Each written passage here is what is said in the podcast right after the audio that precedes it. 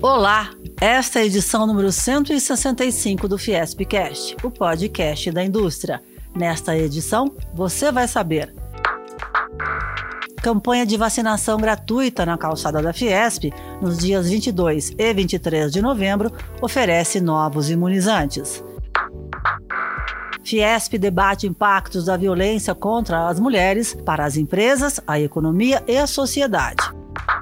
Judoca do SESI São Paulo conquista medalha de ouro no Open Pan-Americano na Argentina e se classifica para os Jogos no Chile em 2023. Saúde.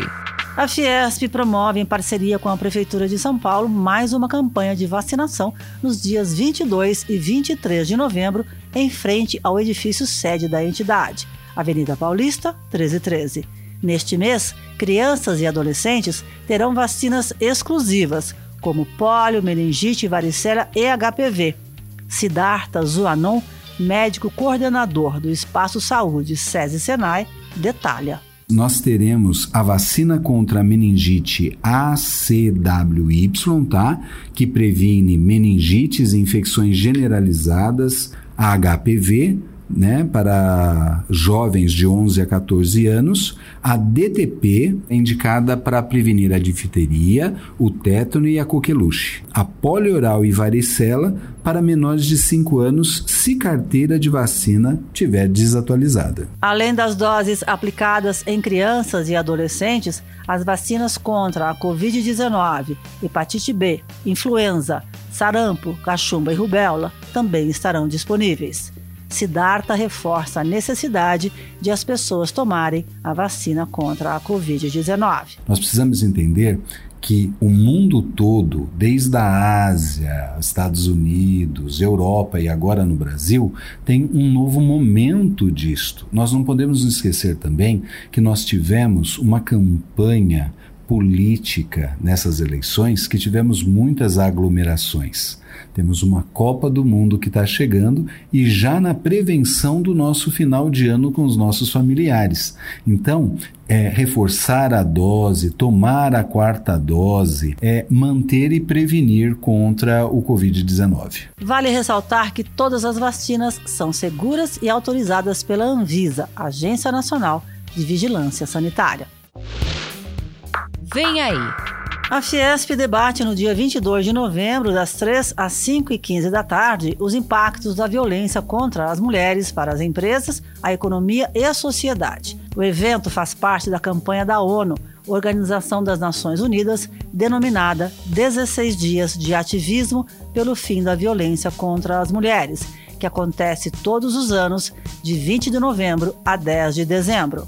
No encontro, especialistas vão abordar várias questões, entre elas os tipos de violência contra a mulher, os impactos econômicos para o país, os impactos jurídicos e os impactos para as empresas. Marta Lívia Suplicy, presidente do Conselho Superior Feminino da Fiesp, explica que um dos impactos dessa violência é a ausência da mulher ao trabalho. A partir do momento que você não tem uma retaguarda para essa mulher, ou que você não se preocupa com a condição dessa mulher, com certeza você vai ter uma falta ao trabalho e um déficit na sua economia efetivamente. E elas não vão mesmo, porque elas ficam com o olho roxo, elas ficam com o rosto deformado. Nós acompanhamos em programas de acolhimento nosso, a primeira coisa que elas se preocupam é não estar no trabalho para não serem questionadas sobre a violência. Grácia Fragalá, vice-presidente do Conselho, ressalta que a violência contra a mulher é um problema grave que afeta toda a sociedade. Por que, a indústria está discutindo violência contra a mulher? Porque isso causa adoecimento para as mulheres, ausência ao trabalho, impacta a produtividade e a indústria, como parte da sociedade, está também envolvida na solução. Então, nós somos parte da solução na medida em que os cases que a gente vai trazer para apresentar mostram que é possível você fazer um trabalho de engajamento, de conscientização e de percepção de que todos somos responsáveis e que todos temos contribuição a dar para fazer com que isso desapareça. O encontro Impactos da Violência contra Mulheres para as Empresas, a Economia e a Sociedade será transmitido pelo canal da Fiesp no YouTube. Diz aí. O Senai São Paulo está oferecendo cursos gratuitos e de curta duração em várias unidades do estado. Além de capacitar para o mercado de trabalho, esses cursos aumentam suas chances de abrir ou aprimorar o seu negócio.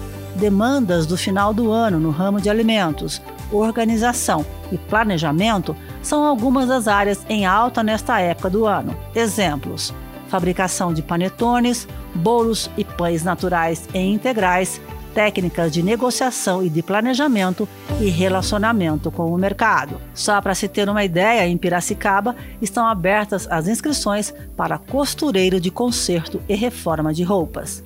Quem traz os detalhes é o diretor da entidade, Ofir Figueiredo Júnior. Tem 80 horas, nós temos turmas abertas no período da tarde e da noite. Pré-requisito: maior de 16 anos e preferencialmente que já saiba costurar, né? já tenha alguma experiência com máquinas de costura. E o conteúdo a ser desenvolvido no curso é detecção de defeitos de costura, detecção de defeitos em aviamentos, a troca dos aviamentos, né, de zíper, assim por diante, ajuste de dimensões, barra, os diversos tipos de barra, né? Vai trabalhar principalmente com máquinas retas, máquinas overlock e outros e outros tipos de máquinas especiais. Para saber quais cidades oferecem os cursos como fazer a inscrição e os horários das aulas, acesse cursosgratuitos.sp.senai.br. Cultura.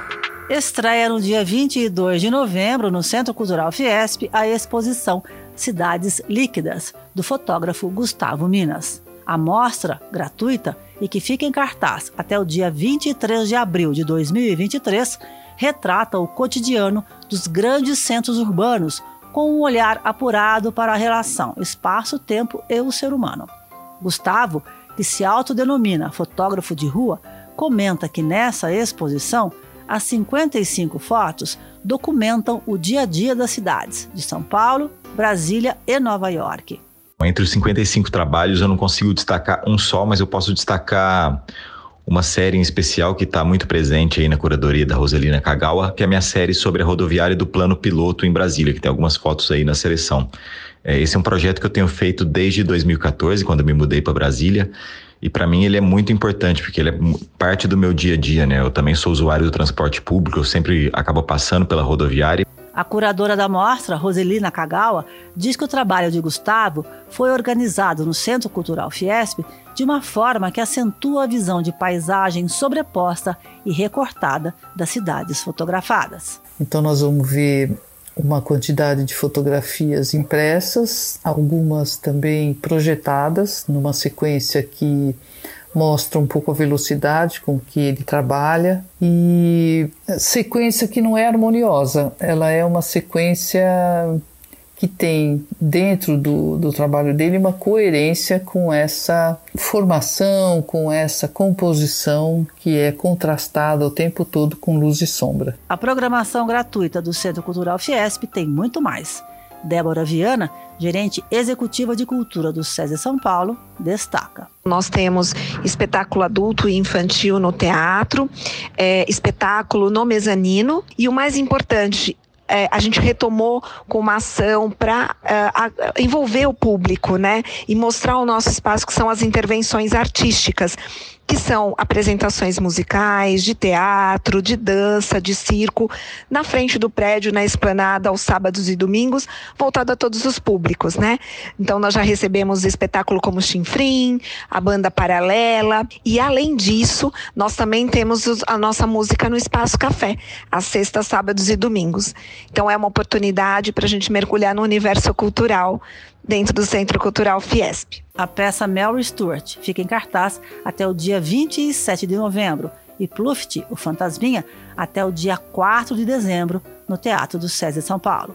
E no mezanino, o espetáculo Entre os Trilhos e a Baleia até o dia 11 de dezembro. Mais informações sobre a programação gratuita do Centro Cultural Fiesp no site centroculturalfiesp.com.br. Esporte. O judoca Miguel Augusto, da equipe de alto rendimento do SESI São Paulo, foi medalha de ouro do Open Pan-Americano de Córdoba, na Argentina. A competição contou com 80 atletas de sete países. Para conquistar o lugar mais alto do pódio, o peso ligeiro venceu na grande final o chileno Lucas Fernandes por Vazari, que equivale a 100 pontos, e ocorre quando o atleta derruba seu adversário de costas no tatame num golpe quase perfeito. Com a vitória, Michel Augusto somou pontos no ranking continental, classificatórios para os Jogos Pan-Americanos de Santiago, no Chile, em 2023. Era uma competição muito importante para mim pela somatória de pontos. E com essa competição agora eu ganhei mais 100 pontos no ranking internacional e subi mais 15 classificações. Estou muito feliz com o meu resultado. O Pan-Americano do Chile em 2023 vai reunir 7 mil atletas de 41 países para competir em 61 modalidades e será uma grande oportunidade para os atletas brasileiros carimbarem o passaporte para os Jogos Olímpicos em Paris em 2024. Esse foi o Fiespcast. Nós também estamos no Deezer, no Spotify, no Google e no Apple Podcasts. Até a próxima!